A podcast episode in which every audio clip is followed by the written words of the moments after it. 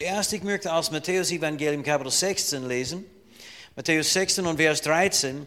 Als aber Jesus in die Gegenden von Caesarea Philippi gekommen war, fragte er seine Jünger und sprach, was sagen die Menschen, wer der Sohn des Menschen ist? Sie aber sagten, einige Johannes der Täufer, andere aber Elia und andere wieder Jeremia oder einer der Propheten. Er spricht zu ihnen, ja, was sagt ihr, wer ich bin? Simon Petrus aber antwortete und sprach, du bist der Christus, der Sohn des lebendigen Gottes. Und Jesus antwortete und sprach zu ihm, glückselig bist du Simon Bar Jona, denn Fleisch und Blut haben es dir nicht geoffenbart, sondern mein Vater, der in den Himmel ist. Aber ich sage dir, du bist Petrus, und auf diesem Felsen werde ich meine Gemeinde bauen, und des Hades Pforten werden sie nicht überwältigen. Ich möchte diese letzte Stelle nochmals aus eine andere Übersetzung, die Hoffnung für alle lesen. Es steht, auf diesen Felsen werde ich meine Gemeinde bauen und selbst die Macht des Todes wird sie nicht besiegen können. Und dann in die Gute Nachricht Bibel steht, nicht einmal die Macht des Todes wird sie vernichten können. Die Gemeinde Jesu oder die Kirche Jesu Christi ist unzerstörbar, unerschütterlich, unbesiegbar. Die Gemeinde Jesu Christi hat Bestand bis aufs Ewigkeit. Amen. Und egal wer gegen die Gemeinde Jesu kämpft, und viele Menschen kämpfen heute gegen Jesus und seine Gemeinde.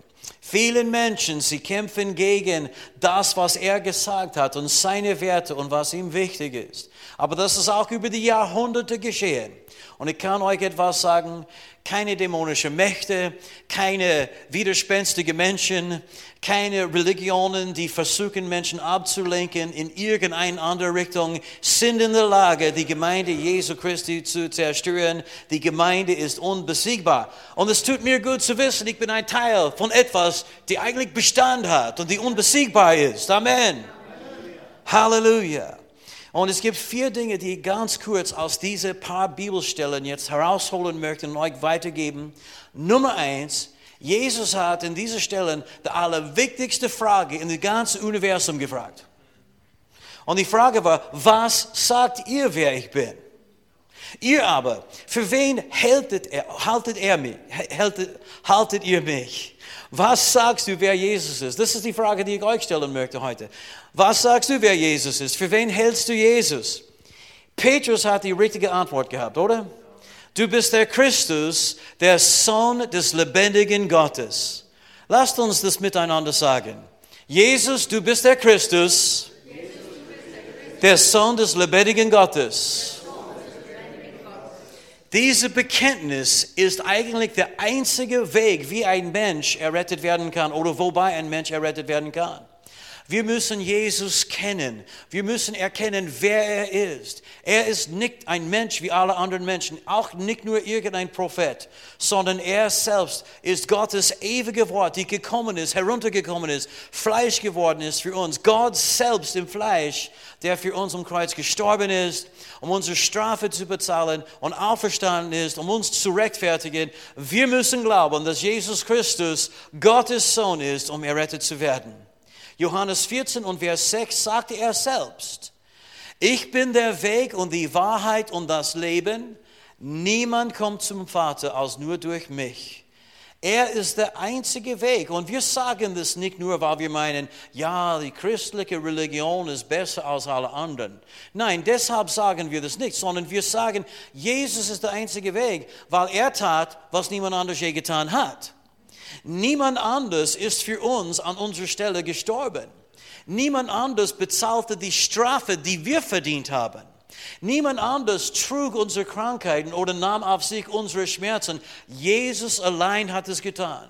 Du kannst in alle Religionen suchen und du wirst herausfinden, in Christentum haben wir etwas ganz Exklusives. Und das ist, die Errettung geschieht nicht aufgrund von unseren Werken sondern aufgrund von das, was Jesus Christus für uns getan hat. Aus Gnade durch Glauben sind wir errettet.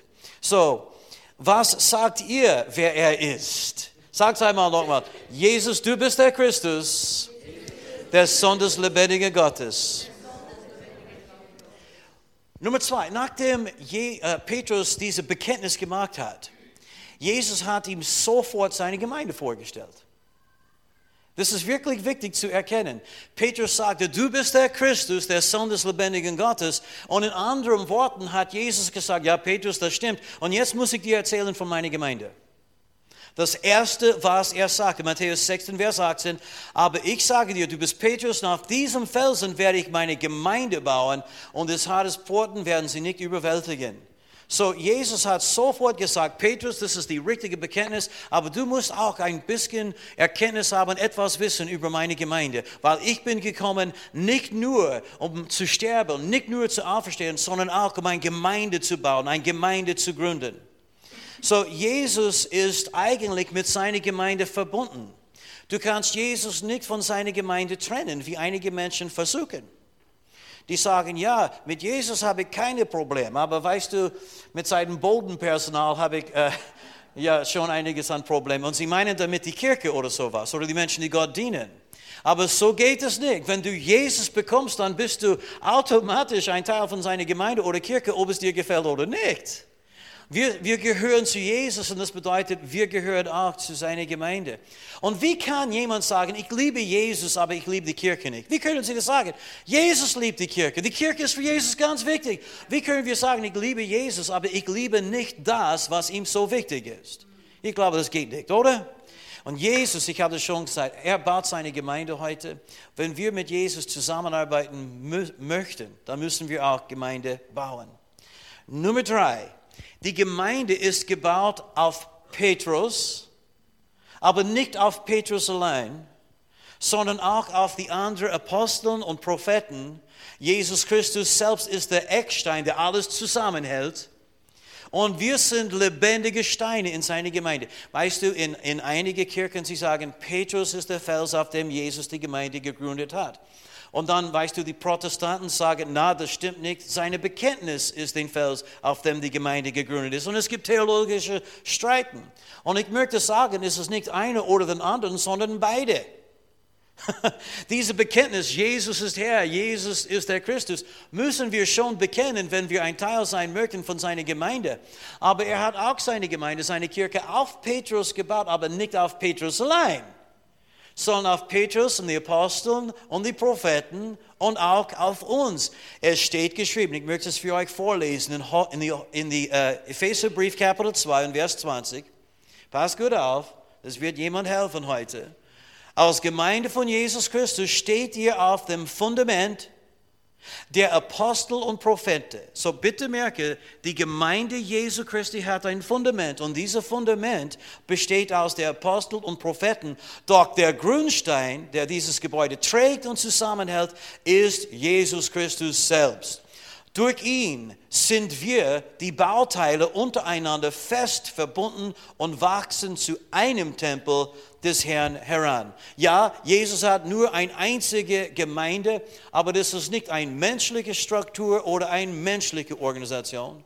Es ist die Gemeinde, die er gebaut hat und es besteht aus Menschen, die er zu sich gerufen hat. Menschen, die bereit sind, mit ihm zu gehen und ihm zu dienen. Vers 22, weil ihr zu Christus gehört, seid ihr auch ein Teil dieses Baus. Wenn du Jesus haben willst, dann bist du ein Teil von seiner Gemeinde. Kannst es nicht trennen. Es ist unmöglich. Indem Gott durch seinen Geist wohnt. Er wohnt, Halleluja, in seiner Kirche, in seiner Gemeinde. Er wohnt in jedem Einzelnen von uns. Aber wenn wir zusammenkommen, sind wir diese lebendigen Steine, die eigentlich sein Haus bauen oder aus dem sein Haus besteht. Ja, Jesus ist das Haupt. Das möchte ich schon sagen. Petrus war nie Haupt der Gemeinde. Und kein Mensch auf Erde kann sagen, dass sie Haupt der Gemeinde sind. Es gibt nur ein einziger Haupt der Gemeinde, Jesus Christus selbst. Amen. Und ihm folgen wir. Und er ist auch Haupt dieser Gemeinde. Amen. Und was wir sind als Leiterschaft in seiner Gemeinde, wir sind nur Mitarbeiter Jesu Christi. Halleluja. Und Mitarbeiter eurer Freude und Erbauung, das ist unser Wunsch. Petrus selbst später schrieb in 1. Petrus 2,5, lasst euch selbst als lebendige Steine in das Haus einfügen, das von Gott erbaut wird und von seinem Geist erfüllt ist. Bitte merke, wie er das formuliert hat. Lasst euch. lasst euch. Weißt du, Gott wird uns niemals bezwingen oder zwingen, irgendetwas zu machen. Er wird unsere freie Wille nicht übergehen. Aber er ladet uns ein. Und er sagt, lasst euch selbst als lebendige Steine in das Haus einfügen. Das möchte ich euch heute auch sagen. Ich möchte euch das auch irgendwie jetzt bitten. Ich möchte diese, diese wunderbare ähm, Angebot, äh, Jesu Christi Angebot, die wir in Gottes Wort lesen, auch irgendwie aussprechen. Lasst euch als lebendige Steine einfügen lassen. Ein Teil zu sein von etwas, die Bestand hat. Ein Teil zu sein von etwas, die das Leben von Menschen bereichern kann, segnen kann, helfen kann. Ein Bestand, ein Teil von irgendetwas zu sein, die für immer und ewig Gott ehren wird. Amen. Und viertens, Jesus baut seine Gemeinde auf Offenbarungserkenntnis. Das ist vielleicht ein, ein neuer Begriff für einen oder den anderen, aber in Matthäus 16 und Vers 17 sagte Jesus, nachdem Petrus seine Bekenntnis gemacht hat, Jesus antwortete und sprach zu ihm, glückselig bist du Simon, Simon Bar-Jona, denn Fleisch und Blut haben es dir nicht offenbart.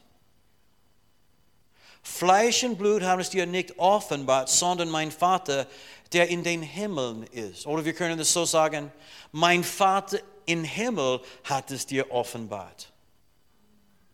Offenbarungserkenntnis ist Herzenserkenntnis. Das ist mehr als Information.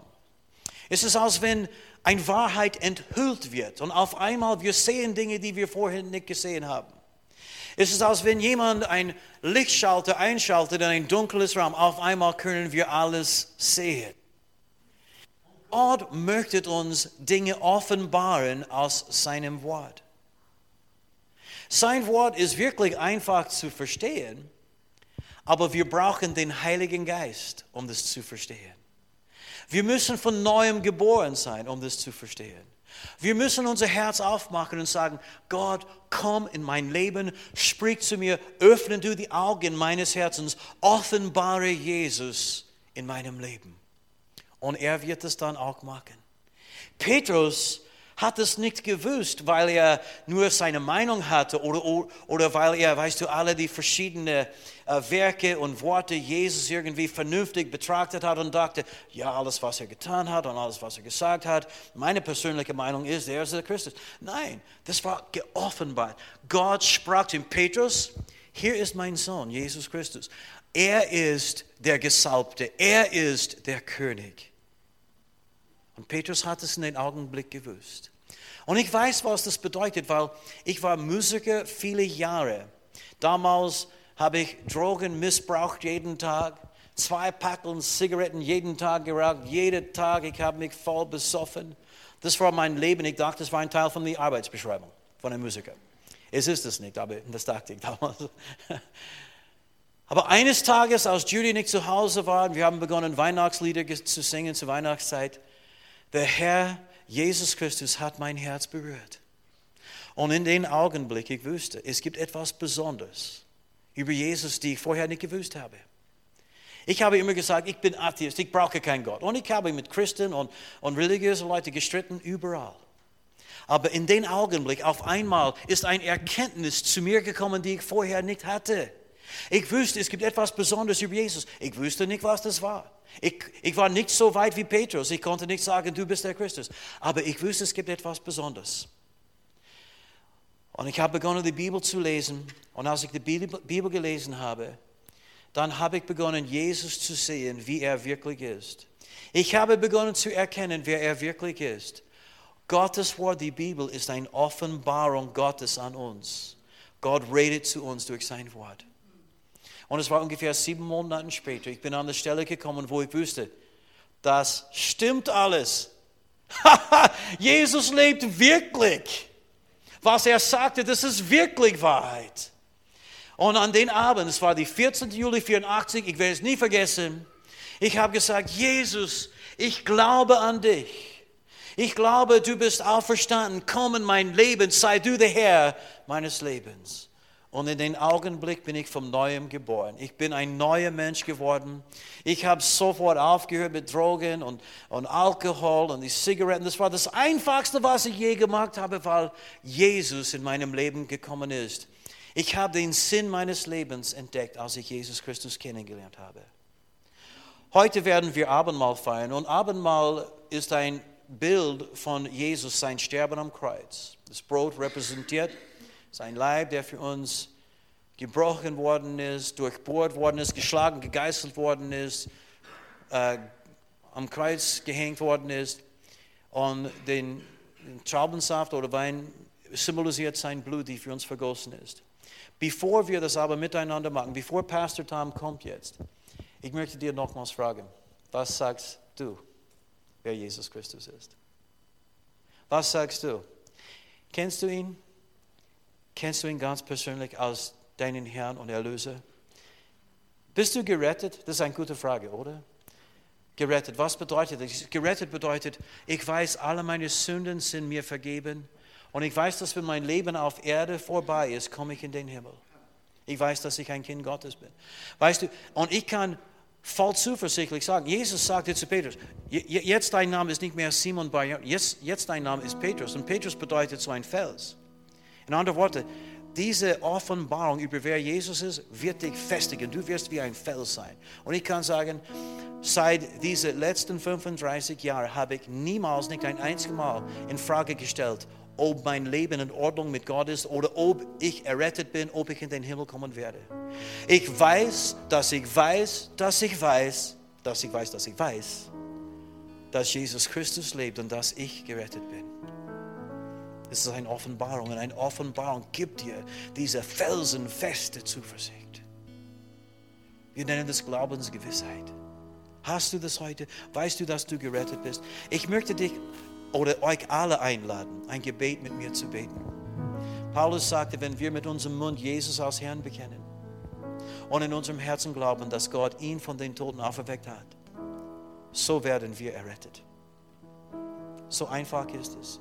Ewiges Leben ist ein Geschenk, ein Gnadengeschenk.